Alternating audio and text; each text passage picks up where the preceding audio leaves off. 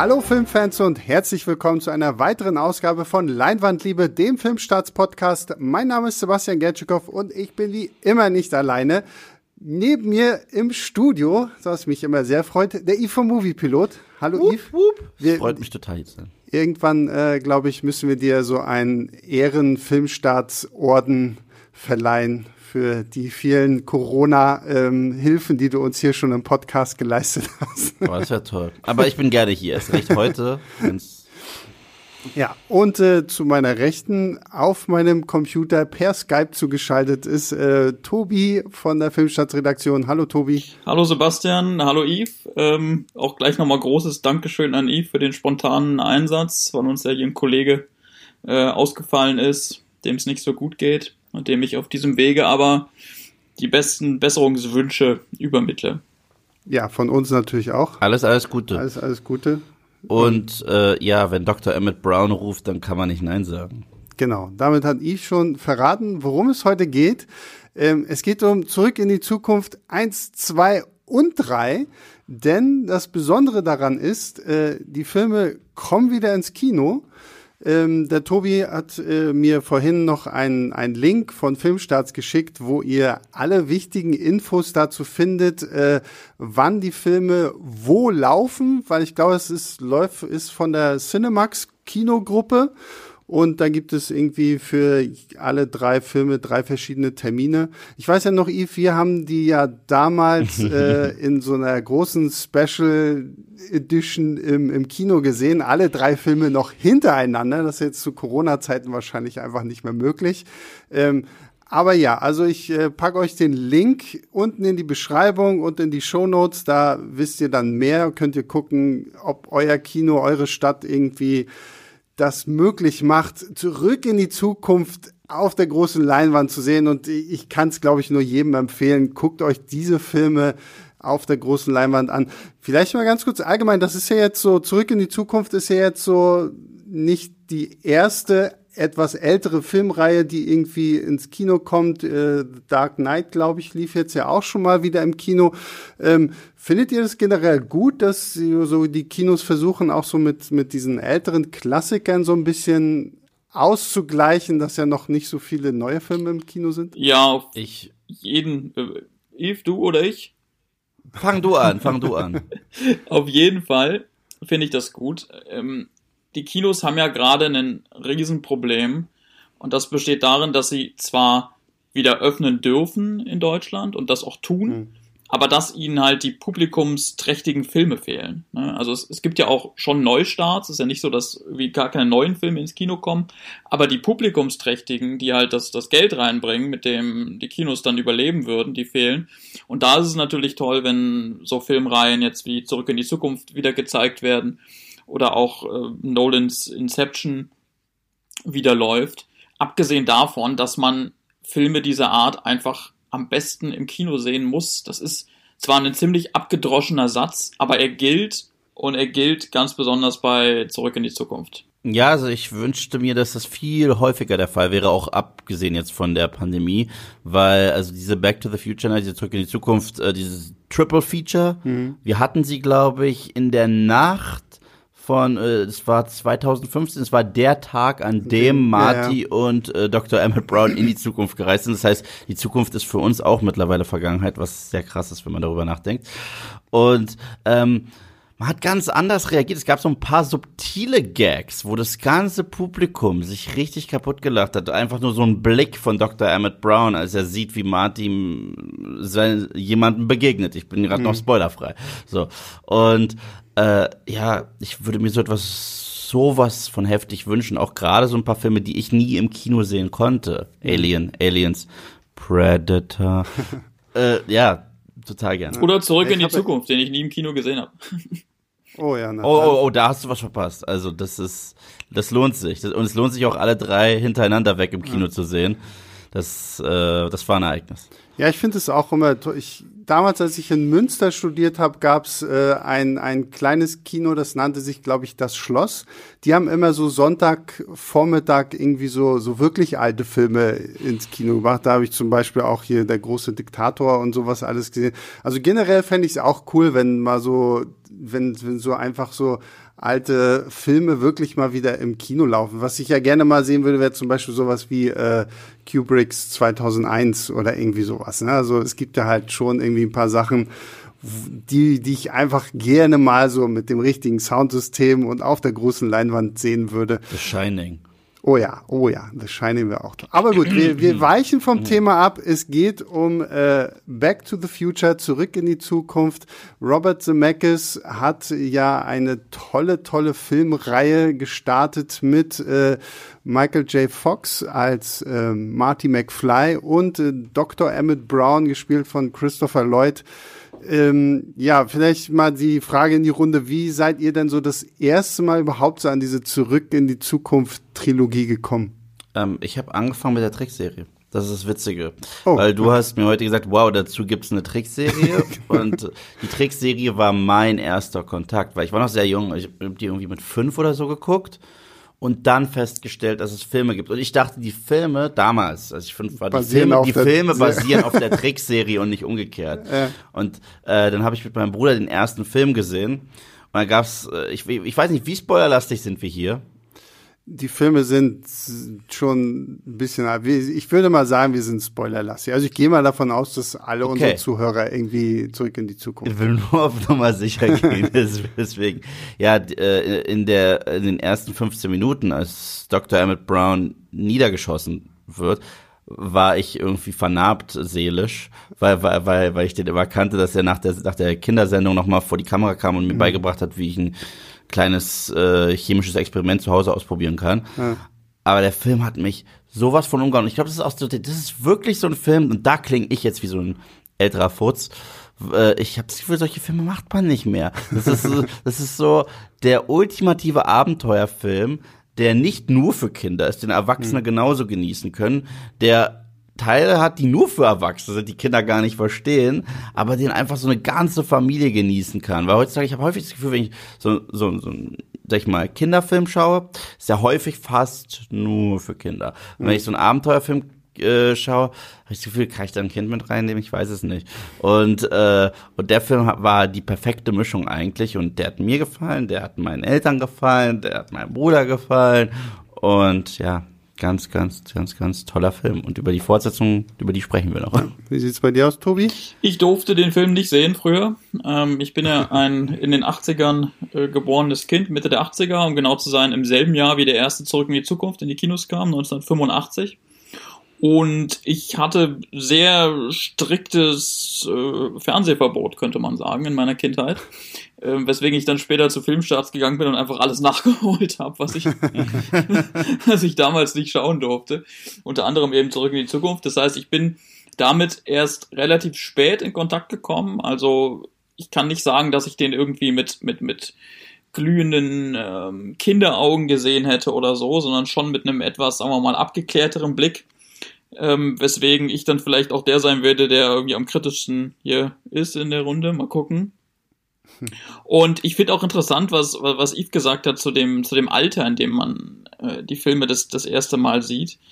Äh, ich kann mir vorstellen, dass es heute Zuschauer gibt, die ähm, diese, diese Filme zum ersten Mal gucken, die zurück in die Zukunft Filme und dann sagen, warte mal, das, das kenne ich doch irgendwie aus Rick und Morty. Mhm. Ja, ja, äh, ja. Das, das, das ist doch, das ist doch wie bei Rick und Morty, wieso machen die das denn nach und so. Ähm, und ja, also es ist, es ist, es ist, ich glaube, bei der Reihe schon relativ entscheidend, in, in welchem Alter, mit welchem Hintergrund man die, äh, man die guckt. Ja, aber ich glaube, die, die, diese Filme sind so zeitlos. Ich glaube, die kannst du auch noch in 20 Jahren gucken und wirst sie einfach irgendwie toll finden für einfach diese Art und Weise, wie sie gemacht worden sind. Also die, allein diese beiden Charaktere, äh, Marty und Doc Brown, sind so herrlich schräg und Yves hat das vorhin gemeint, so, so, ähm, dass dieser Film dieser erste Film ja eigentlich nie erklärt, okay, woher kennt dieser Highschool-Junge eigentlich diesen verschrobenen alten äh, Wissenschaftler, den ja irgendwie gefühlt jeder in der Stadt auch meidet oder der ja wirklich irgendwie sonst niemanden hat. Also dieses seine, das muss eine sehr merkwürdige Freundschaft sein, aber gleichzeitig finde ich sie auch irgendwie sehr, sehr cool. So, so dieses, das ist so wie dieser Mentor trifft Schüler Geschichte irgendwie, die einfach toll funktioniert. Das war in den 80er Jahren so. ja, genau. In den 80er Jahren hatte jeder heimlich einen Wissenschaftlerfreund, der an der Zeitmaschine arbeitet. Ich hatte auch ja, einen. Und bei dem man, wie, wie bei Zurück in die Zukunft in der ersten Einstellung, mit dem lautesten Verstärker aller Zeiten einfach mal ein bisschen Gitarre spielen kann. Und alles kaputt machen kann, ohne je Ärger dafür zu kriegen. genau. Ja. ja, also da hat keiner der Macher dran, dran gedacht, dass man das irgendwie erklären müsste, wie, wie und, und warum die sich kennen. Ähm, aber das ist auch nicht unbedingt schlimm. Es ist halt tatsächlich so eine relativ unbedarfte Geschichte, wenn man so will, die da sehr gut in die, in die 80er passt. Hm. Ja, und äh, was ich ja, und das ist ja wieder das, ich glaube, das hatten wir äh, letztens, als wir mit Björn auch über Rambo gesprochen haben, dass so, dass das Schöne an diesem Film ist, so bestimmte Sachen musst du halt auch nicht erklären, so, ne? Die, sind halt einfach Freunde und er lädt ihn dann natürlich dazu ein, beim ersten Test seiner Zeitmaschine mit dabei zu sein. Dann wird erstmal der arme Hund Einstein in die, äh, in die Zukunft geschickt und äh, kommt dann natürlich glücklich wieder zurück. Dann gibt's auf einmal Terroristen, die rumballern und Eve hat's ja schon gesagt, dann Doc Brown irgendwie erschießen und Marty will fliehen und reist dann aus Versehen in die Vergangenheit, also noch gar nicht mal zurück in die Zukunft. Er reist erstmal in die Vergangenheit und muss dann zurück in die Zukunft. Genau. Aber eigentlich muss er eigentlich zurück in die Gegenwart. Ja, aber aber, aber Gegen, Gegenwart ist, ist ja relativ, weil, weil, weil für, für 55er ist das. Genau, ja, ja. Und der Satz wird ja auch von Doc Brown in 55 gesprochen. Mhm. Deswegen für ihn ist das total ja, die Zukunft. Und äh, genau, und dann gehen ja die lustigen Zeitreisegeschichten los. Marty äh, trifft seine Mutter und dabei warnt ihn Doc Brown noch ausführlich davor, äh, doch nicht irgendwie mit äh, Leuten, die er kennt, irgendwie in Kontakt zu geraten und er soll ja nichts irgendwie in der Vergangenheit verändern, weil das Auswirkungen hat auf die Zukunft und äh, ja, damit geht's so los. Wie, wie funktioniert das, dieses Zeitreise-Thema für euch? Na, es gibt ja zwei Arten von Zeitreisen, sie darzustellen mittlerweile in Filmen. Es gibt diese, du kannst die die Vergangenheit, also die Zukunft nicht ändern, egal was passiert. So ein bisschen, mhm. äh, ja, es, weißt du, die Serie ist auch schon zehn Jahre alt, deswegen sage ich, ist das okay. Lost. Mhm. Äh, du probierst etwas zu verändern und damit äh, erschaffst du es überhaupt erst. Also es, es geht nicht. Du kannst die, den Lauf der Dinge nicht verändern. Zurück in die Zukunft ist genau das Gegenteil. Es tobt mhm. dich aus. Du kannst alles verändern. Und äh, das, das finde ich äh, sehr cool. Und gerade als Kind, das, für mich gab es als Kind zwei Zeitreisefilme. Es war Zurück in die Zukunft, es war Time Cop. ähm, Zurück in die Zukunft ist besser. Mhm. Ähm, und das Coole, was ich auch sehr stark an diesem Film fand, früher, also wenn du so an Zeitreisefilme denkst, ist die Hauptfigur, ich meine die absolute Hauptfigur, die diese Zeitreise äh, macht, so ein Wissenschaftler oder jemand, der absolut Plan davon hat. Und wir haben im Grunde genommen so einen Bart Simpson-Charakter, der jetzt in, äh, in die Zeit reist und selber lernen muss, okay, wie, wie, wie komme ich da raus? Und der checkt selber ganz schnell, halt, ich kenne auch jemanden, der hier wohnt, der auch damals schon recht klug war. Den suche ich mir. Und, äh, und diese Chemie zwischen den beiden, es ist eventuell meine Lieblingschemie zwischen zwei Schauspielern je auf einer Leinwand. Hm. Tobi? Also ich will gar nicht irgendwie groß anfangen, dieses Zeitreisekonzept nach Logiken oder so hin abzuklopfen. Das ist auch das wirklich, das ist auch wirklich egal. Das muss man einfach mal äh, fest, festhalten. Es interessieren mich auch keine Artikel, die mir erklären, wo sich die Filme dann irgendwie widersprechen in ihrem Konzept und so.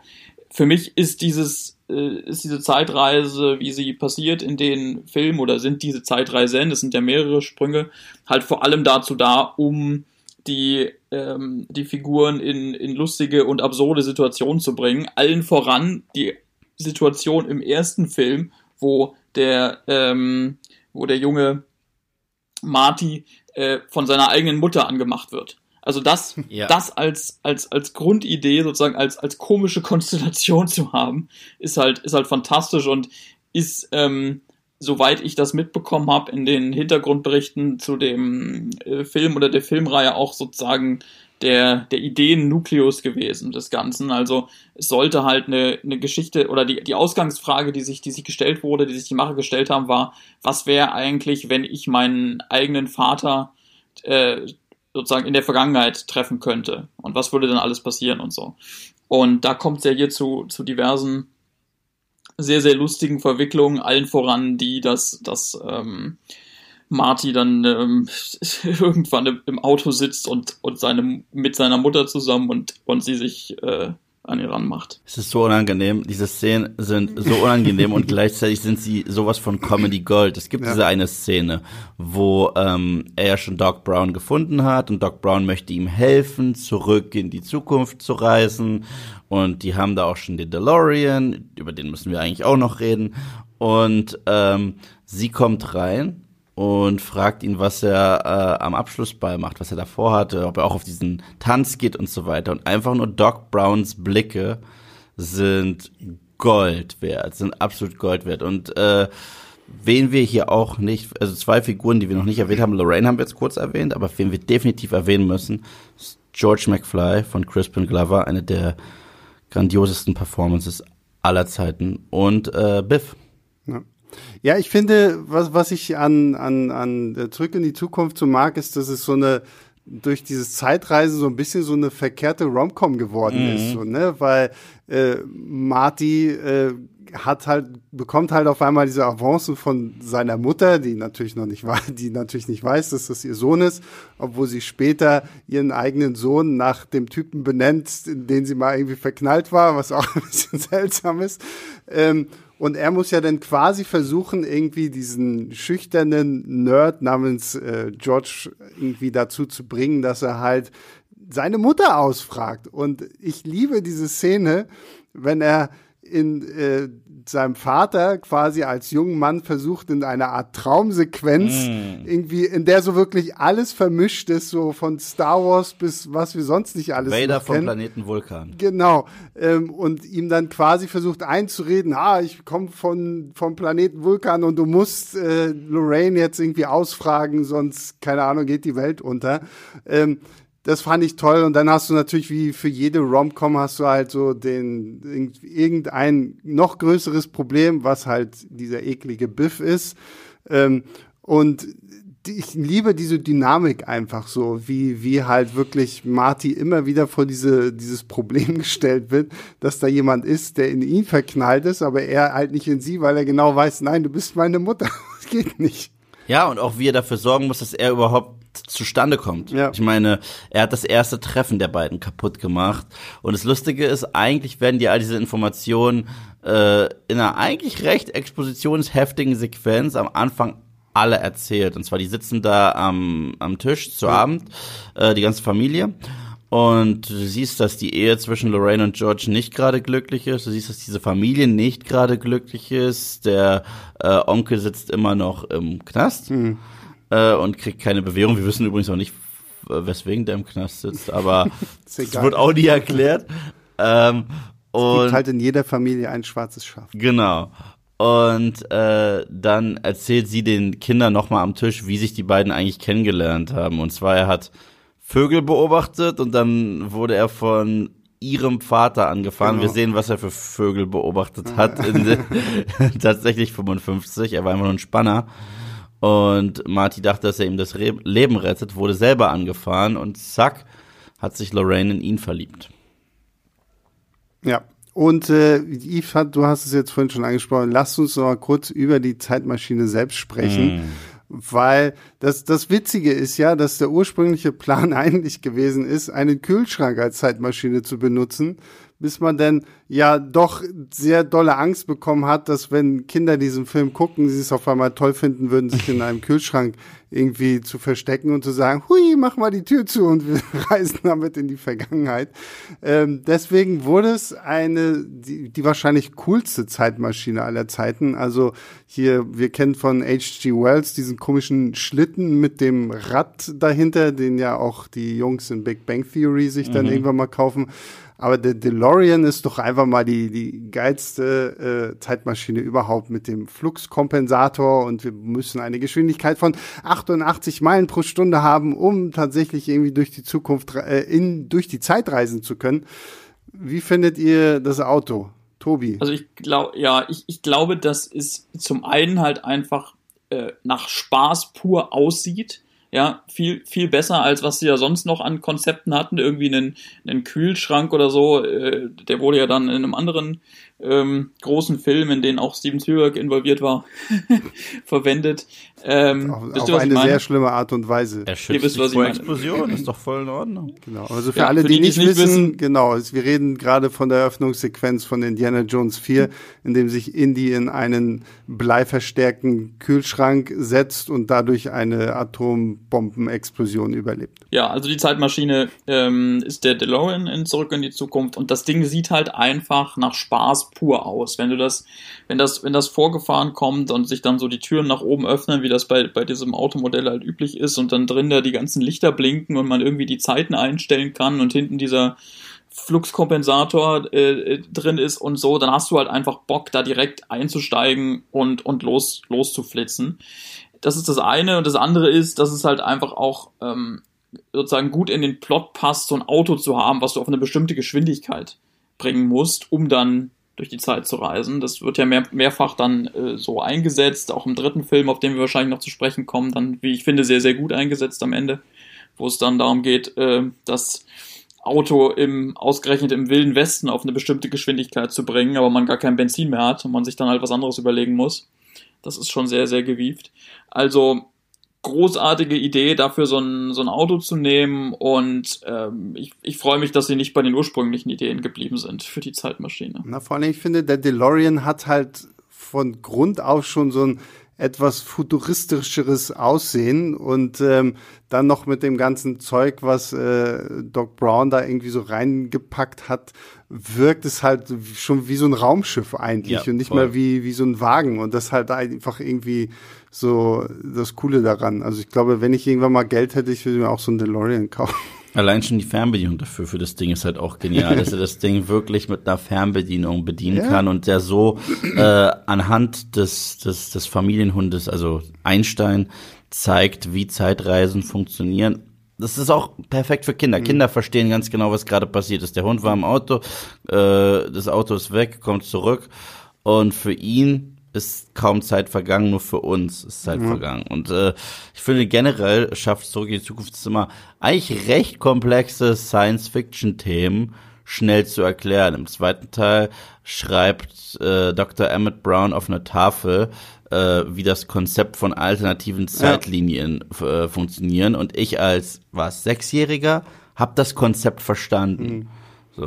Na, was ich auch schön finde, im ersten Teil ist das ja auch noch so, wie subtil sie damit mhm. auch umgehen. Ist doch, die, ist doch diese Two-Pine Mall und mhm. Marty fährt doch dann irgendwann einen dieser Bäume um, dann ist es nur noch die äh, Pine Mall und solche Geschichten. Also, das finde ich sehr schön. Klar, ich meine, man könnte sie jetzt wahrscheinlich hier mhm. drei Podcasts damit füllen, wie, wie unlogisch äh, viele der, der Zeitreisegeschichten einfach irgendwie sind. Aber ich finde, gerade das macht den Charme dieses Films mhm. aus, dass er halt ähm, da dass dieses Konzept einfach nutzt und einfach es für für seine Zwecke ausnutzt auch ne und ich liebe meine meine Lieblingsszene in diesem ganzen Film ist einfach die die, die Origin Story von Chuck Berrys äh, Johnny B. Good. Yeah. Wenn, wenn äh, Marty McFly auf dem Abschlussball ein bisschen Rock'n'Roll in die 50er bringt, wo es das noch gar nicht so in dem Sinne gab und dann der, der, der Cousin Marvin, Marvin Barry, Barry, bei seinem, bei Chuck anruft und sagt, hey, hey, hier, du suchst doch nach einem neuen Sound, hör dir das mal an. das liebe ich halt. Und was ich, und vielleicht gehen wir jetzt einfach mal auch ein bisschen in, in die Breite und reden auch über zwei und drei.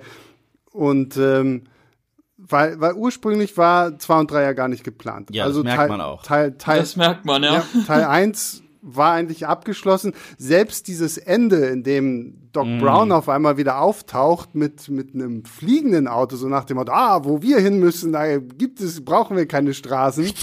Und ähm, Das ist, ähm, das war einfach nur so so ein Haha, guck mal, es geht halt irgendwie immer noch Mhm. weiter, so so dieses lustige offene Ende, wo sich irgendwie keiner gedacht hat, na okay, macht das, das ist halt nicht bewusst gemacht so und dann gibt's halt auf einmal doch noch äh, Teil zwei und Teil drei und ich liebe ja Teil zwei. Also wenn wenn ich diese Filme ranken würde, wäre mein Platz eins wäre Teil zwei. Wirklich? Ja. Wow. Dann, dann Teil, Teil 1 und dann Teil 3.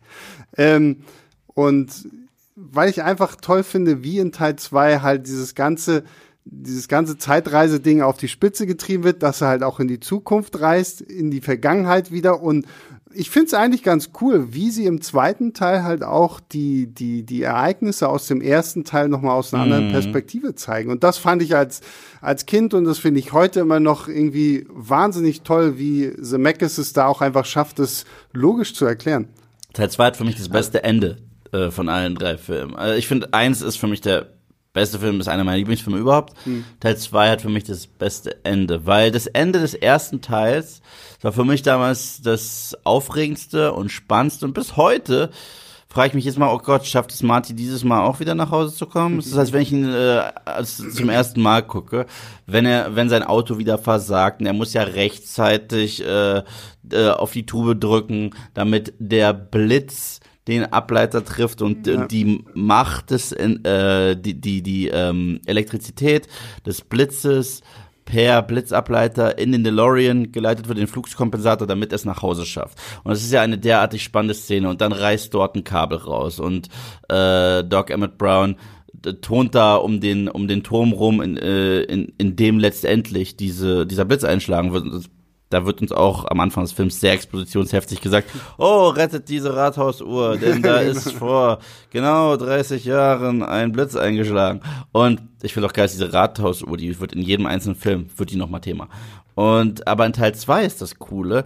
Wir sehen nochmal genau diese Szene, diese spannende Szene und wissen ja, wie sie ausgeht. Und äh, Doc Brown aus den 50ern ist so happy, dass er gerade äh, Marty nach Hause geschickt hat. Und aus dem Frame sehen wir im Hintergrund, wie Marty, also der aus Teil 2, zurückrennt und sagt, du musst mir helfen. Dann, ich habe dich doch gerade zurückgeschickt. Ja, ja, aber ich bin zurück.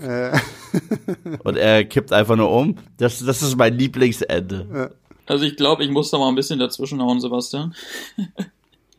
äh, auch wenn ich mich äh, freue, wie ihr, äh, wie, wie begeistert ihr seid über die, über die Reihe oder wie, wie gern du auch den, den zweiten Film magst, mh, ist das für mich klar der schwächste, ehrlich gesagt. Okay, Also, ich- das, das fängt mit so Sachen an, wie dass sie, ähm, also ihr habt ja schon gesagt, man merkt nicht, äh, oder man merkt deutlich, dass der zweite äh, erstmal nicht geplant war. Das sieht man am ähm, deutlichsten an der Figur der Freundin, die dann noch Mhm. im DeLorean sitzt äh, und dann eingeschläfert wird, weil sie einfach nicht wussten, was sie mit ihr machen sollen. Das, das hat sogar einen, einer der Macher, ich glaube, es war der Autor, zugegeben. Sie haben sich einfach am Ende des ersten Films ähm, ja noch keine Gedanken über den zweiten gemacht und jetzt hatten sie da plötzlich äh, die Freundin mit in der Zeitmaschine sitzen, aber überhaupt keine Idee, was sie mit ihr machen sollten. Also haben sie entschieden, na gut, die wird jetzt mal eingeschläfert. Ähm, das ist so ein Punkt, ich meine, die, die, die Frauenrollen in der ganzen Reihe sind, sind für mich sowieso eigentlich nur so Abstufungen von, von furchtbar. Also die sind eigentlich allesamt, ob das die, die Mutter ist oder die Freundin oder so, sind das alles so, so Figuren, die im Grunde von den, von den Männern abhängen und, und keine große, irgendwie kein großes Eigenleben haben. Äh, auch da sozusagen sehr typisch für die Zeit. Ähm, was ich am, am zweiten aber äh, außerdem deutlich, deutlich schlechter finde als am, am ersten und am dritten, ähm, ist ein, einmal wird mir zu viel rumgehüpft. Also es ist so ein, so ein, sie, sie toben sich da aus, springen so oft durch die Zeit äh, wie in keinem anderen von den Filmen, aber dadurch ist der Film halt auch selbst sozusagen für mich relativ relativ sprunghaft und sozusagen oberflächlich. Also gerade diese diese schöne Zukunftswelt, wo es ja einige Ideen gibt, die sich sogar dann irgendwie noch erfüllt haben. Der Spiel 2015 und manche Sachen sind gar nicht so schlecht vorausgesagt. Ähm, es ist im Grunde relativ nur kurz, ähm, kurz besucht. Und weil wir vorhin schon über, über die Exposition geredet haben im Franchise, ich finde die in dem Film echt am, am schlechtesten und am anstrengendsten. Also Eve hatte die Erklärung mit der Tafel genannt, die fand ich auch sehr gut. Aber ansonsten, also wie oft mir in dem zweiten Film erklärt wird, was es mit diesem Sportalmanach auf sich hat und warum der wichtig ist, damit der, der Böse, der Biff dann sozusagen diesen, diesen finanziellen Erfolg hat, das ist schon, äh, das ist schon sozusagen ähm, sehr, sehr, sehr auf, aufdringlich und, und, und mir einfach, ja, dann, dann, dann zu viel. Und ich glaube nicht mal, dass, dass Kinder das so oft erklärt ähm, bekommen müssen. Äh, also das, das gipfelt sogar in so einer, in so einer, in so einer absoluten Klischeeszene, wo der, wo der Bösewicht, der Biff, dann dem, dem Marty seinen ganzen Plan erzählt. Ja, aber ach, also, also ich, ich kann so ein bisschen nachvollziehen, was du damit meinst, aber ich fand es eigentlich gerade so, das war für mich so dieser Abenteueraspekt, so, okay, Martin muss irgendwie versuchen, halt den, den Mist, den er da verbockt hat, irgendwie wieder gut zu machen. Ja, diese Jagd nach diesem äh, einmal nach finde ich halt auch einfach super lustig so. Also da gibt's ja dann auch ein paar tolle Actionsequenzen und ich liebe halt auch diese diese Zukunftsversion mit den mit den coolen äh, Nikes, die du nicht mehr selber zumachen musst mit der mit der Jacke, die sich selber trocknet, dem Hoverboard und was weiß ich nicht alles. Und ich wie gesagt, ich liebe gerade dieses Konzept, wie häufig sie eigentlich in der Zeit rumspringen. Das finde ich eigentlich ziemlich cool und ich habe auch nicht so ein Problem damit, dass sie halt klar in dieser coolen Zukunft nicht mehr so viel, äh, dass wir da nicht so lange sind, weil ich es tatsächlich auch einfach spannend finde, wenn er zurückkommt und auf einmal sieht irgendwie, was aus seiner Gegenwart geworden ist. Und äh, das fand ich super aufregend. Und da dann quasi so dieses Dilemma, wie komme ich da wieder raus? Und dass er dann auch noch wieder in die 50er Jahre irgendwie reisen muss, fand ich alles mega geil. Aber, aber Sebastian, im ersten Film geht es darum, dass er seine Eltern wieder zusammenbringen muss und dass seine Mutter sich in ihn verknallt, was diesen Plan schwerer macht. Ne? Das ist super. Und im zweiten Film geht es halt die ganze Zeit darum, dass sie diesen blöden Almanach finden müssen oder dass er den finden muss. Ja gut, also aber es ist doch da auch so ein bisschen, er musste seine Mutter trotzdem auch irgendwie retten, diesmal vor, vor Biff und ähm, äh, hat einfach ich meine, es ist halt ein zweiter Teil auch so, ne? Bigger and better und ich, ich finde es cool. Ich also ich, ich finde, es ist auch ein bisschen mehr, als nur dem Almanach hinterher zu jagen, weil was man halt nicht vergessen darf, die sind sehr geschickt, aber auch sehr kontrovers damit umgegangen, dass Crispin Glover nicht mehr dabei war. Crispin Glover ist George McFly. Und für mich war das so eine der Standout-Performances des ersten Teils. Und der erste Teil, da gebe ich dir recht, Tobi, der ist für mich unerreicht. Und ich würde sogar sagen, obwohl ich den zweiten sehr gern mag, ist für mich der schwächste. Ähm, aber wenn Marty McFly herausfindet, dass sein Vater von Biff erschossen wurde und die Mutter ja quasi eine Geisel von Biff ist, dann glaube ich, ist es mehr als einfach nur äh, ihm das Ding wegzunehmen, damit er erfolgreich wird, sondern ihm das Ding wegzunehmen, damit die ganze Familie auseinandergebrochen wird. Ich meine, Emmett Brown wird für geisteskrank erklärt und eingewiesen und so weiter, weil Biff halt eigentlich so ziemlich alles kontrolliert und äh, den, äh, den beiden das Leben zur Hölle macht und deswegen hat es für mich schon Sinn ergeben. Und nochmal zu dem Punkt zurück, dass alles so viel erklärt wird. Ich finde, die machen das aber trotzdem in dem Film. Normalerweise stört, stört mich sowas sehr. Aber erstens, ich glaube, das war noch so einer der ersten so richtig krassen Mainstream-Blockbuster, die sich mit Science Fiction auseinandergesetzt haben. Das heißt, für die damaligen Zuschauer war das noch nicht so gängig wie heute ist alle, in jedem Franchise hast du Zeitreisen. Wenn, wenn die bei Marvel nicht mehr weiter wissen, was sie machen sollen, sagen sie, okay, wollen wir einen Zeitreisefilm machen? Okay. Und äh, das, deswegen fand ich es nicht so schlimm. Und zweitens war halt selbst in diesen Erklärbär-Szenen, fand ich, war halt eine Menge Wortwitz dabei. Wie zum Beispiel, wenn der alte Biff, den jungen Biff trifft und ihm äh, den Almanach gibt. Das fand ich extrem lustig.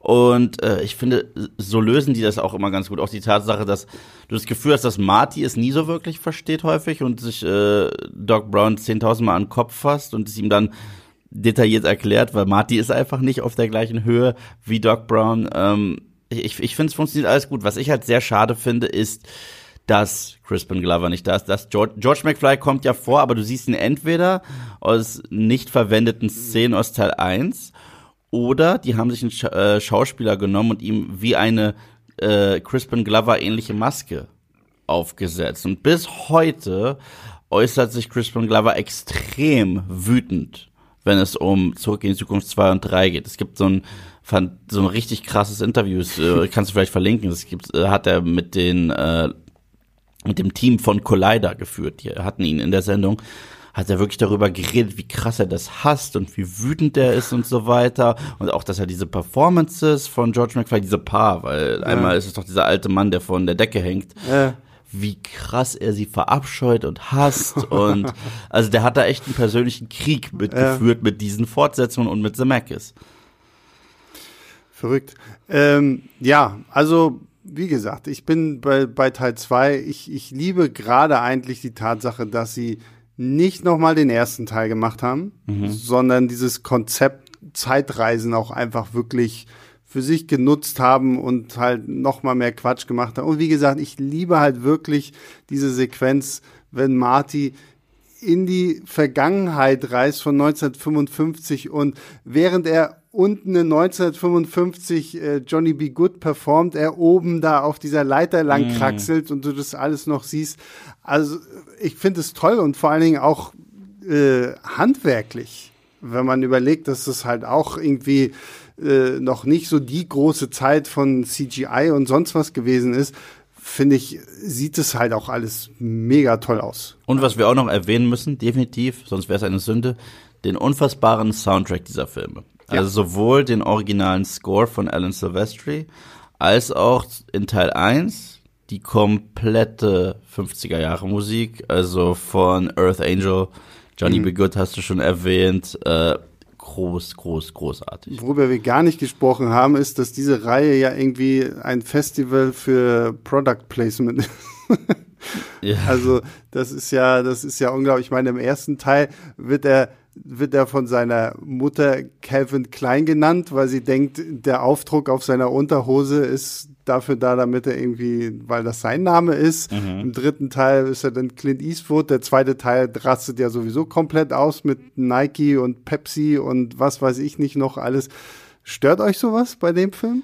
Also bei dem Film hat es mich nicht gestört. Ich meine, man kann grundsätzlich was dagegen haben, wenn es diese, diese Einflussnahmen gibt, weil natürlich die äh, Hersteller von den Produkten, die zu sehen sind, da immer ein großes Interesse haben, dass die in einem, in einem schönen Licht dargestellt werden. Das sieht man ja wahrscheinlich bei, bei Bond irgendwie am, am allerbesten, wenn da irgendwelche äh, Autos, also oder dass das Bond-Car halt gesponsert wird und dann oft nicht kaputt gehen darf deswegen, weil man eben den, das schöne Modell nicht geschrottet zeigen will und so. Aber sowas ist mir jetzt zumindest bei Zurück in die Zukunft nicht aufgefallen. Ähm, man könnte sogar eher sagen, dass die, dass die Produkte, die zu sehen sind, einfach äh, noch, noch mehr ähm, sozusagen auch dazu beitragen, dass die, die Zeiten, in denen, in denen der Film spielt, sozusagen richtig zur, zur Geltung kommen, weil, weil die Pro Produkte dazu passen. Ja, und, und ich finde, der Film findet auch, also ich finde Product Placement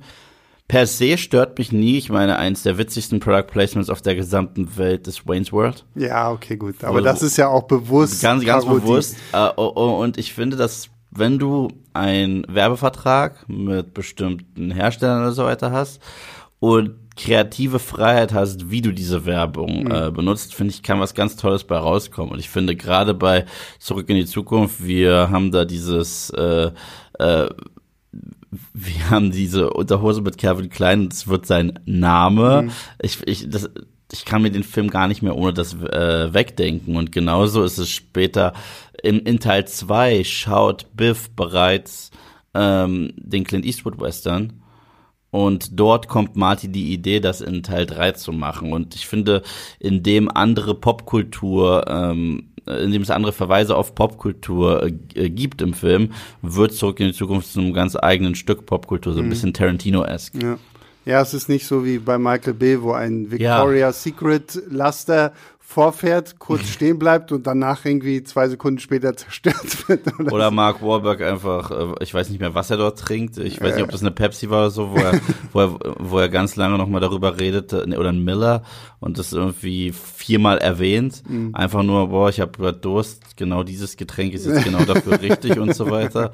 Ja, das kannst du ja, nicht vergleichen. Ist, ja, wie du schon sagtest, sie bauen es halt schön ein und es wird ja auch äh, irgendwie, ich mag ja auch in, in, in dem zweiten Teil sehen wir ja irgendwie Jaws 14 oder irgendwie. Das ist genial. So, solche Sachen, so, also so diese Verweise auf der, der weiße ja, Hai. Und, und der Gag ist irgendwie, this time it's personal oder so. Ja, ja, genau. Was halt lustig ist, weil das ist wirklich die Tagline von Jaws äh, 4 so ein 4, bisschen. ne? Jaws, Ja. Jaws 4 war die Tagline Jaws the Revenge und da war es wirklich persönlich. Da hatte dieser eine, dieser Hai eine psychische Connection zu seinem Opfer und es war halt eigentlich gar bei kein, Godzilla manchmal. ja, das war gar kein Hai-Film mehr, es war ein Monsterfilm Mhm. und ich finde es halt, die haben auch so einen Fake-Trailer gemacht für die komplette Jaws-Reihe und wie bescheuerter und bescheuerter sie wurde. Und was halt sehr meta ist, erst recht heute ist dieser Gag noch besser, Mhm. weil wir gucken, was es für Hai-Filme mittlerweile gibt.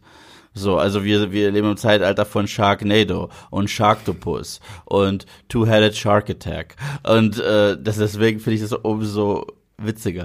Ja, also diese Zukunftsvision, in, in der die, äh, in der die ähm, High-Szene zu sehen ist, 2015, die, die ist wirklich relativ treffsicher. Ja, voll, muss man, voll. Muss man sagen. Also natürlich nicht in allen Dingen, aber äh, was das Kino angeht, auf jeden Fall. Und auch so Dinge wie ähm, Videotelefonie oder Mhm. Sprachsteuerung. Ja. Die, äh, dort werden die Haushaltsgeräte per Sprache bedient. Das war ein Volltreffer. Und wenn ihr, wenn ihr euch die Filme tatsächlich auch nochmal im Kino angucken geht, was wir ja hier wirklich nur sehr empfehlen können, achtet in der Zukunft drauf. Ihr seht einen sehr, sehr jungen Elijah Wood. Wenn, wenn Am Spielautomaten. Ja, ne? in der Arcade-Halle da. Marty dem zeigt, Arcade-Automaten. zeigt seine Künste auch wieder so, so ein bisschen so ein Foreshadowing an so, einem- so einem Western-Automat, wo man irgendwie so schießen muss und äh, die beiden, die beiden Jungs, die er versucht damit zu beeindrucken, einer davon ist noch ein sehr kleiner, süßer Elijah Wood, der erst später dann zu Frodo wird. Ja, und in, und in der äh, Arcade-Halle hört man Michael Jackson Speed It Genau, und ja. sieht auch den Moonwalk und genau den benutzt er ja dann später in Teil 3, wenn der Vorfahre von äh, Biff Tannen, Mad Dog Tannen, auf ihn schießt und sagt, tanz, tanz, dann Mhm. macht er den Moonwalk. Ja, damit hat Yves doch eigentlich schon die perfekte Überleitung zu Teil 3 gegeben. Reden wir natürlich auch noch über Teil 3, weil da geht's von der Zukunft, von der Gegenwart sehr, sehr weit zurück in die Vergangenheit, nämlich ins, in den wilden Westen. Äh, die Stadt wird erst noch aufgebaut. Das, das berühmte Rathaus mit der Rathausuhr ist quasi erst noch irgendwie äh, am Aufbau. Äh, ja, genau. Wie findet ihr Teil 3? Als Also- Kind, du zuerst, du Wer ist zuerst, schneller? Wer ist schneller? du zuerst. Ähm, ich fand den überraschend gut. Ich hatte immer so den Eindruck, dass das der Film ist aus der Reihe, der irgendwie als der schlechteste gilt, bei, bei vielen zumindest. Äh, da kann ich überhaupt nicht mitgehen.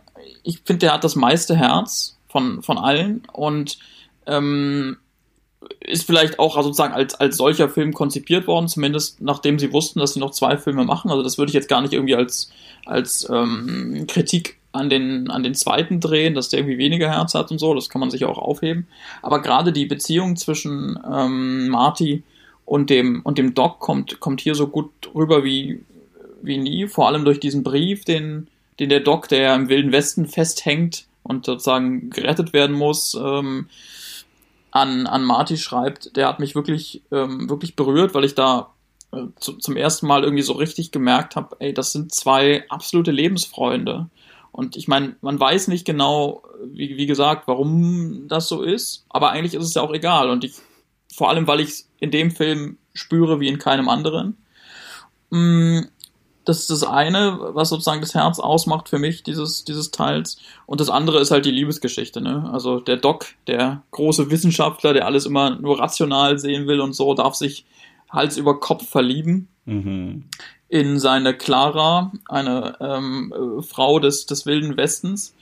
Äh, und das ist eine äh, im Grunde total formelhafte Liebesgeschichte. Und auch hier gilt wieder das, was ich vorhin schon angesprochen hatte, dass diese, diese Clara eine, eine Frauenfigur ist, die man heute so hoffentlich auch nicht mehr schreiben würde, weil sie irgendwie total von, von von- oder zum großen Teil von ihm sozusagen äh, abhängt und dazu da ist, dass er halt da seine, seine Erfüllung findet und so weiter. Das ist nicht besonders gut, aber da, aber dass die beiden sich, sich verknallt haben und was das für diesen rationalen Wissenschaftler bedeutet, was das für eine Veränderung bedeutet für ihn, das kommt total rüber. Und, und insofern finde ich, schafft dieser Film dann, dann sehr schön sozusagen die Verbindung von, von Herz und, und Ratio, weil das, das Nachdenken und so, was in den anderen Filmen ja auch immer wichtig war, um, um das Problem oder die Probleme zu lösen, das spielt trotzdem noch eine Rolle. Also am Ende, also, hatte ich ja auch schon angedeutet, geht es dann darum, dass sie halt aus dem wilden Westen wieder rauskommen müssen irgendwie mit der, mit der, dann mit der Zeitmaschine, also mit dem Auto, was aber dummerweise kein Benzin mehr hat und dann überlegen sie sich halt sozusagen ein, wie man heute neudeutsch sagt, Workaround, indem sie das Ding ähm, äh, hinter so eine so eine Lok, glaube ich, spannen. Also sie, sie schaffen die Geschwindigkeit Lok, dann halt. Vor die Lok. Hm? Vor die Lok. Vor die, stimmt, vor die Lok. Angeschoben. Unter Wird wäre angeschoben. wär, wär katastrophal. ähm, wird angeschoben, um halt auf diese Geschwindigkeit gebracht zu werden und so. Und äh, ja, so, so schaffen sie es mit, mit, mit Köpfchen raus. Ähm, nur, nur, dass sich der Doc diesmal auch noch verlieben durfte. Das fand ich sehr schön. Als Kind war das mein Lieblingsteil. Als Kind war das mein absoluter Lieblingsteil, weil, komm, es war im Wilden Westen und so weiter. Und äh, da gebe ich Tobi recht. Schon als Kind war für mich in diesem Teil die Beziehung zwischen Doc und Marty am schönsten. Und das ist sie auch bis heute für mich in diesem Film am schönsten, weil im ersten Teil ist trotzdem, ich meine, das ist eine wundervolle Freundschaft und so weiter. Und letztendlich rettet ja Marty ihm auch das Leben, indem er ihn warnt, äh, obwohl er das gar nicht möchte und so weiter. Aber da geht es um was ganz anderes. Da geht es darum, dass er ja durch einen Unfall dort landet und letztendlich nicht nur zurückkommt, sondern seine Familie sogar noch aufbessert. Also wenn er zurückkommt, seine Eltern sind glücklich, sein Vater ist selbstbewusst, seine Mutter hat keine Depression mehr und so weiter. Obwohl ich nie verstehen werde, warum sie Biff eingestellt haben, nach dem, was er da Und ist. ich, ich finde die Szene noch an einem, aus einem anderen Punkt äh, schrecklich, aber mal erstmal weiter, vielleicht kommen wir da nochmal drauf. Machen mach mal weiter. Ja. Sorry. Äh, aber im, im dritten Teil spielt er auch ri richtig clever mit allen Western-Klischees. Ich meine, irgendwie ist der Film sogar ein Western. Und äh, aber das mit unseren geliebten Figuren aus eins und zwei. Ähm, Doc wird menschlicher dargestellt denn je. Und es ist lustig, dass für ihn Liebe so etwas komplett Unbekanntes ist. Also er ist diesmal auf einem Territorium, wo er sich genauso wenig auskennt wie Marty mit dem ganzen wissenschaftlichen Kram, weswegen Marty äh, ihm da Mut zuspricht und so weiter. Ähm, und wieder das Ende. Also die, diese letzten 15 Minuten, wo so ziemlich alles schief gehen kann, was schief geht. Und Clara kommt noch dazu. Und äh, dann kommt das Hoverboard nochmal zum Einsatz und das alles mündet dann darin, dass du denkst, okay, also Clara und Emmett sind zurückgeblieben. Und auf einmal gibt's dann diesen Zug und Kinder und meine Güte. Und äh, ja, es ist halt sehr cheesy, es ist äh, sehr over the top, aber es passt zu dieser Reihe und es ist halt so ein klassisches Happy Ending und äh, ich weiß, es gibt immer wieder Gerüchte, es sind nur Gerüchte, dass man das rebooten möchte, dass man das remaken würde, es waren auch Gerüchte, dass es eine Fortsetzung gibt. Kein Freund von dieser Idee, überhaupt nicht. Aber bevor jetzt hier alle denken, dass ich diesen Teil nicht mag, also ich finde, Zurück in die Zukunft ist für mich, ist für mich so eins. Also wenn ich den ersten Film anfange, dann gucke ich auch zwei und drei hinterher, weil es ist für mich eine der Trilogien, die einfach von, von Anfang bis Ende rund sind. Und ich mag auch den dritten Teil. Also ich liebe den gerade wegen diesen Western-Anspielungen, gerade auch die, ich liebe den, den Clint Eastwood-Gag, äh, den sie die ganze Zeit machen und wenn er auch quasi das Duell übersteht, weil er genau wie Clint Eastwood in, für eine Handvoll Dollar da irgendwie sich diese, diese Eisenplatte unter Poncho packt und das überhaupt mit diesem Poncho rumläuft oder dass er irgendwie mit rosa Stiefeln durch die Gegend läuft, weil er irgendwie dieses Kostüm bekommen hat und das das einzige war, was sie gekriegt haben. Ich liebe auch diesen Punkt, wo er ähm, in diesem alten Autokino Mhm. in, de, in sein Gerne. DeLorean steigt und auf diese Wand zufährt, auf der so eine, äh, eine heranstürmende äh, Kompanie von Indianern aufgezeichnet ist und er reist durch die Zukunft und buff, bleibt stehen und was sind da? Indianer, die auf ihn zugestürmt kommen und äh, also dieser Film hat auch total viel tolle Sachen und ich mag auch gerade, wie sie halt wirklich so bestimmte Dinge vorbauen, die quasi dann für eigentlich für die Gegenwart, Zukunft irgendwie noch Relevanz haben. Und für mich ist der coolste Clint Eastwood-Moment tatsächlich keiner, in dem Marty die Rolle des Clint Eastwoods hat, sondern das ist der Moment, wo es nicht ausgesprochen wird. Und zwar Marty wird ja gehängt. Also er wird er wird er wird fast äh, ermordet von äh, Mad Dog und so weiter. Und aus dem Nichts kommt ein cooler Ganzlinger und äh, schießt mit sein, mit seiner ähm, äh, mit seinem Gewehr den Strick durch und es ja. erinnert so krass mhm an The Good, The Bad and The Ugly, ja. Eli Wallach, wie er da äh, runtergeschossen wird. Und es ist so klasse. Das Einzige, und da muss ich doch noch mal Kritik üben an zwei und drei. Zwei und drei hat etwas eingeführt, was es in eins nie gab. Und zwar, dass Marty einen Komplex hat, wenn ihn jemand einen mhm. Feigling nennt. Und das ist sowas, das wurde in eins nie erwähnt, aber in zwei wird es erwähnt und dann gibt's diese ganze Geschichte von wegen, oh, deine Zukunft äh, ist in Gefahr, weil du äh, so komplex hast, wenn, wenn dich jemand einen Feigling nennt und so weiter und dann spielt es eine Rolle, dann ist es so sein Arc, den er äh, hinter sich bringen muss, auch in äh, Teil drei und ja, ich, ich finde ich finde es nicht schlimm, ja. ich finde es nicht schlimm, aber du merkst Immerhin hat er einen, ne? Ja. Ja, ja, aber du merkst also, halt, dass das sehr konstruiert war, so für den dritten Teil äh, für zwei und drei funktionieren sehr gut zusammen, aber ich zum Beispiel, ich gucke nicht jedes Mal gleich die Trilogie, den ersten, den kann ich so gucke ich wirklich sehr, sehr, sehr häufig. Aber manchmal sage ich, okay, und jetzt gucke ich die Trilogie. Aber ähm, eins steht für mich so hier außer Frage als so hm. unangefochtener Champion. Aber dass, dass, dass Marty ausrastet, ähm, wenn ihn jemand Feigling nennt und er dann sozusagen lernen muss, mhm. ähm, diesem ähm, Impuls zu widerstehen und eben nicht die Konfrontation zu suchen. Das ist ja sozusagen seine Entwicklung, die er, die er durchmacht. Ich habe das einfach abgeleitet von seiner Erfahrung mit seinem Papa. Mhm. Ähm, weißt du, also der ähm, der ja so ähnlich drauf war. Du wolltest aber noch was zu Biff sagen, Tobi. Zu Biff? Oder zu ähm, einer Szene, die du nicht gut findest. Ja, genau, die hat mit, mit, mit Biff zu tun. Äh, und äh, es schließt sich sozusagen auch insofern ein bisschen der Kreis, als dass die Filmreihe da am Ende ja wieder hinkommt. Also ähm, das, das Ende, was wir sozusagen im, im ersten Film sehen, wird ja dann äh, äh wieder, wieder erreicht. Und mich, mich hat das echt jetzt beim, beim Gucken, ich habe den, den ersten Film nochmal geschaut vor, vor kurzem, ähm, vor kurzem gestört, was sich da irgendwie für eine Botschaft mit verbindet. Also, was meine ich? Genau. Ähm, dieser, dieser Biff ist natürlich ein Arschloch, ganz klar. Und, und schubst den, den Vater von, von Marty rum und so. Aber nach dem ersten Film, ganz zum Schluss am Ende, dreht sich dieses Machtverhältnis um. Und, und Biff ist jetzt der, der da sozusagen den, den Wagen, den, den äh, teuren Wagen von dem Vater putzen muss. Und, und der Vater sagt dann nochmal so, sogar sowas wie, ja, jetzt äh, aber nochmal drüber gehen und so. Also dieses, dieses Machtverhältnis hat sich umgedreht und ich finde das total unsympathisch, wie, wie in dem Film diese, dieses neue Machtverhältnis, diese neue Ma Machtstruktur so, so positiv dargestellt wird. Also die, die Familie ist plötzlich ähm, erfolgreich und, und, und reich und, und beides hängt sozusagen unmittelbar zusammen und sie ist auch noch total arschig. Also ich meine, ich verstehe natürlich, dass dieser, dieser Biff irgendwie bestraft werden soll und so, aber das, das wirkt halt so, auch dadurch, dass Marty das irgendwie alles toll findet und dann da so, so rumläuft und denkt, oh Mann, jetzt ist, jetzt ist aber meine Familie an einem richtig guten Punkt. Ähm, als, als würde das eben als sozusagen so also als Happy End gelten, aber für mich ist das irgendwie kein Happy End, wenn, wenn auf einmal der Vater ein Arsch ist. Und so, so, so ein reicher Arsch noch dazu. Also da, da kommt für mich irgendwie sehr viel von so einem von so einem oberflächlichen 80er Hedonismus durch, der da in diesen, in diesen Film steckt. Wisst ihr, was ich meine? Ähm, also vieles kann ich, bei vielem kann ich nicht mitgehen, ehrlich gesagt. Was das Einzige, was ich mich immer gefragt habe, wieso der Typ nicht, äh, wieso der Typ überhaupt noch in deren Leben ist, nach dem, was er denen angetan hat.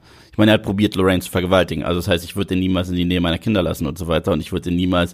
Äh, aber die Tatsache, dass er jetzt der Laufbursche und Prügelbursche ist und so weiter, na gut, er ist ja ich glaube nicht, dass die den da gegen seinen Willen festhalten und als Sklaven behandeln. Die behandeln ihn nicht wirklich viel mit Respekt und ich finde, das ist so das Klassische. Das hast du auch in einer Simpsons-Episode oder sonst was, wenn der Bösewicht zum Schluss irgendwie, der so machtgeil war und so weiter, selber auf die Fresse fliegt, das finde ich nicht schlimm. Ich finde nicht, dass die Eltern mega unsympathisch wirken oder gar asozial. Sie unterstützen den Sohn, sie unterstützen die Tochter, die geben denen wesentlich mehr Freiheiten. Die sind nicht besonders nett zu Biff, aber die Tatsache, dass sie ihn sogar noch eine Chance geben, das Auto zu putzen, nach allem, was der gemacht hat, finde ja. Da geht's nicht um die Chance, da geht's darum, den zu erniedrigen. Sagst du. Und ja. äh, und äh, und das das das finde äh, ich persönlich nicht schlimm und ich sehe es auch überhaupt nicht problematisch und ich sehe äh, George McFly weder als Arsch und Äh, auch nicht als reichen Arsch. Also nein, auf keinen Fall. Nee, da habe ich auch nicht so gesehen. Also für mich war es einfach so ein guter Gag zum Abschluss. Ich fand es war auch irgendwo so ein bisschen die gerechte Strafe dafür, was für ein Arschloch-Biff ja wirklich gewesen ist. Und ich finde, wenn man den Biff in der Vergangenheit sieht, war er noch viel, viel schlimmer als mhm. das, was äh, er jetzt quasi dann in dieser neuen Gegenwart machen muss, äh, wenn er da für die McFlys arbeitet. Äh, ja, also ich, ich kann, denke ich mal, glaube ich, Tobi, so ein bisschen deinen Gedankengang nachvollziehen, aber ich sehe es tatsächlich nicht so. Also ich, ich finde es passt für mich eigentlich so ganz gut irgendwie in, in diese Story rein. Ich finde es hätte doch besser gepasst, wenn man einfach äh, wenn, wenn er nicht mal das Auto geputzt hätte, sondern wenn man irgendwie erfahren hätte, dass der jetzt gerade im Knast hockt oder so weiter, irgendwie Nachrichten oder so mhm. weiter, Biff Tannen wurde verhaftet wegen dem und dem. Aber okay, ich, ich finde, ich finde, das ist absolut okay. Ich, mhm. Nur, nur logisch hätte, hätte glaube ich, kein George und keine Lorraine, die in die Nähe der Kinder, diese Person in die Nähe naja. der Kinder gelassen oder so. oder in deren eigenes Leben rein, aber sonst fand ich das überhaupt nicht schlimm. Gut, aber ihr könnt uns ja mal, also mit ihr meine ich jetzt euch, ihr lieben Zuhörer, die ihr diese, diesen Podcast gerade hört, ihr könnt uns ja gerne mal eure Meinung äh, zu diesem zu diesem Dilemma, was wir jetzt nicht aufgeworfen haben, irgendwie gerne mal schicken äh, an leinwandliebe@filmstarts.de. Äh, ja, und damit würde ich vielleicht zu einem kurzen Fazit kommen, so die Reihe allgemein wie, was bedeutet sie euch? Ähm, warum sollten die Leute, wenn sie die Chance haben, den tatsächlich im Kino gucken? Jetzt nochmal so zum Abschluss. Tobi fängt an. Also mir bedeutet die Reihe zwar nicht viel und ich habe, wie gesagt, schon so meine Probleme mit der mit, mit der Botschaft, dieser irgendwie hedonistischen Botschaft, die sich da mit dem Ende verbindet. Aber sie macht trotz allem wirklich viel, viel Spaß, weil sie im, in den besten Momenten, und es gibt viele von diesen besten Momenten, wirklich Unterhaltungskino par excellence ist. Äh, das ist etwas, was tatsächlich leider in Vergessenheit geraten ist, auch wenn das sich anhört mm, wie altes, mm, alte Männergelaber. Ähm, es ist eben längst nicht mehr selbstverständlich, dass ein, ein Film, der einfach nur als Unterhaltungsfilm konzipiert ist, dann auch wirklich durchweg unterhält, sondern der ist dann oft irgendwie aufgebläht mit, mit irgendwelchen Szenen, die kein Mensch braucht. Das ist zurück in die Zukunft nicht. Und es gibt noch dazu diverse, ähm, auch, auch sozusagen heute noch äh, äh, beeindruckende und, und verspielte und, und fetzige Sequenzen, die man am besten ganz groß guckt, auf der großen Leinwand, ohne jede, jede Form von, von Ablenkung. Also rein ins Kino. Ähm, ja, ich würde, es ist mal komisch, jetzt jemanden anzusprechen, der eventuell die Filme überhaupt noch nicht gesehen hat. Also, falls ihr das überhaupt noch nicht gesehen habt, äh, der Film hat sehr viel Hype und ich glaube, er wird dem, also die Reihe hat sehr viel Hype. Ich glaube, sie wird dem Hype sogar gerecht. Ich, es ist sehr, es ist einer dieser Filme, wo ich das Gefühl habe, wenn Leute den nicht gesehen haben und ich den in den Ohren liege und sage, ey, den müsst ihr gesehen haben, sagen die dann letztendlich, wow, der war doch so viel besser, als ich gedacht habe. Ich glaube, der ist diesem Hype gerecht, der ist so aus dieser Ära, wo es halt noch wirklich sehr viel spaßige Abenteuerfilme gab. Und äh, auf der Leinwand empfehle ich ihn umso mehr. Mhm. Erstens, weil der Film ist mittlerweile Kult und äh, wenn man äh, ins Kino geht, glaube ich, schaut man ja auch mit einem Haufen Fans. Also das war nochmal ein ganz anderes Erlebnis, den im Kino zu sehen, mit Leuten, die mit einem Hoverboard gekommen sind, die mit äh, de der Weste gekommen sind, die Marty trägt und so weiter. Da lässt man sich einfach anstecken von so einem Fan-Event. Und lieber davon anstecken lassen als von Corona. Uh, Corona-Witz. oh. äh, und äh, zweitens die Chemie zwischen äh, Christopher Lloyd und ähm, äh, Michael J. Fox. Unglaublich bis heute, die beiden, das Dream-Team schlechthin, das muss man gesehen haben. Ja, finde ich auch. Also gerade Michael J. Fox ist, finde ich, so die, die, die, das Sinnbild für so einen 80s Teenager, finde ich für mich so. Also er macht es wirklich toll und ja, ich kann mich dem nur anschließen. Ich, ich liebe die Reihe und äh, ja, geht sie euch unbedingt irgendwie, wenn ihr könnt, im Kino anschauen. Ja, damit äh, sage ich schon mal, äh, Yves, dir vielen lieben Dank. Ich sage vielen lieben Bitte. Genau, und vor allen Dingen dafür, dass du so spontan eingesprungen bist. Äh, Tobi, dir auch vielen lieben Dank fürs äh, Gespräch. Hat Spaß gemacht mit euch, Jungs. Und äh, für euch da draußen gibt es jetzt noch ein kleines Schmankerl. Mhm. Dann, äh, wie ihr vielleicht wisst, wir sind auf Steady und äh, da gibt es ja auch verschiedene Podcasts. Und äh, der gute Christoph Petersen, unser äh, Chefkritiker, hat uns letztens zu einem Quiz herausgefordert. Er kam irgendwann mal auf uns zu und meinte, oh, ich habe ein ganz tolles Quiz für euch und äh, das müsst ihr jetzt unbedingt machen. Hat uns vorher auch nicht verraten, worum es sich handelt und ähm, Ihr bekommt hier jetzt mal, also wir haben zwei Quizze aufgezeichnet und ihr bekommt hier jetzt gleich mal so einen Eindruck, was wir für ein Quiz gemacht haben. Und das ist das erste Quiz, ich nenne es mal das große Box Office Quiz.